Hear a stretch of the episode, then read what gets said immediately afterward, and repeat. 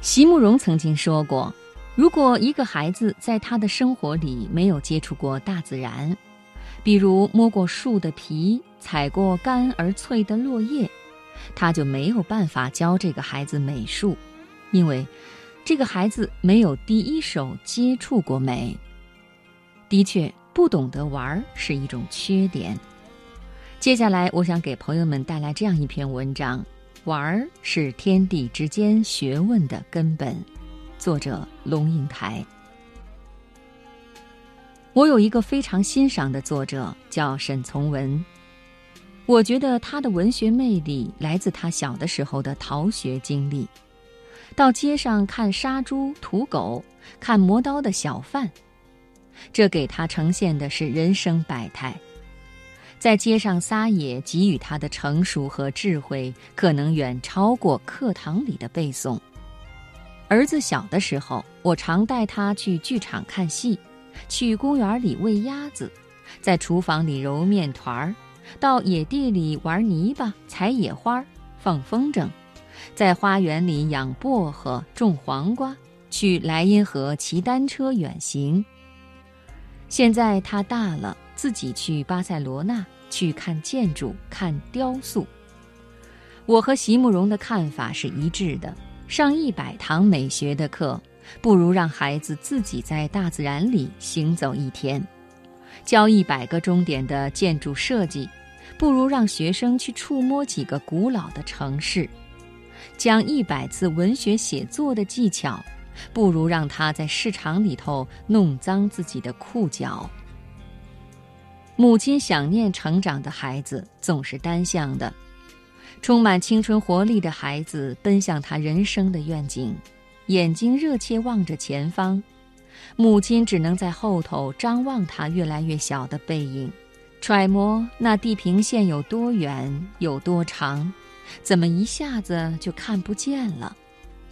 父母亲对于一个二十岁的人而言，恐怕就像一栋旧房子。你住在它里面，它为你遮风挡雨，给你温暖和安全。但是房子就是房子，你不会和房子去说话、去沟通、去体贴它、讨好它。搬家具时碰破了一个墙角，你也不会去说对不起。父母啊，只是你完全视若无睹的住惯了的旧房子吧。我猜想要等足足二十年以后，儿子才会回过头来，开始注视这座没有声音的老屋，发现它已残败衰弱，逐渐逐渐地走向人生的无、宇宙的灭。那个时候，儿子才会回过头来，深深地注视。我知道和儿子的缘分，在这一生中，将是一次又一次地看着他离开。对着他的背影默默挥手。以后这样的镜头不断重复。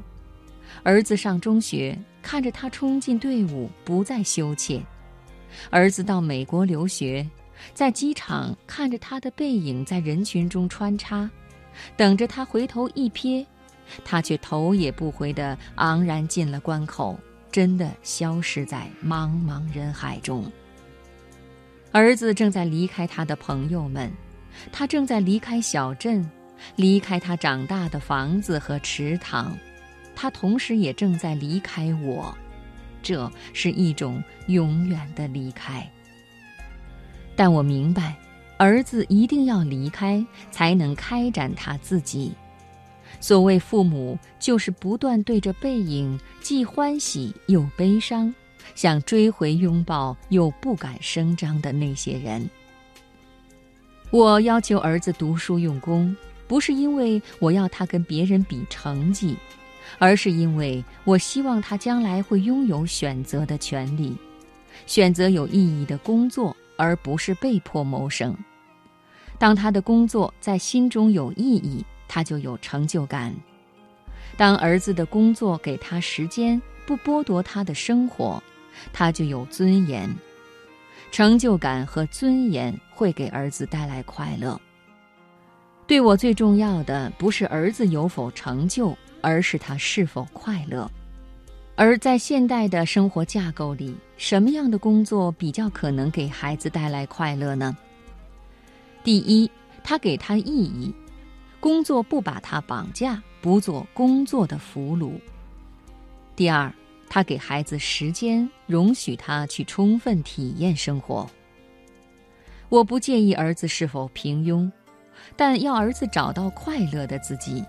如果我们不是在跟别人比名比利，而只是在为自己找心灵安适之所在，那么连“平庸”这个词都不太有意义了。平庸是跟别人比，心灵的安适是跟自己比。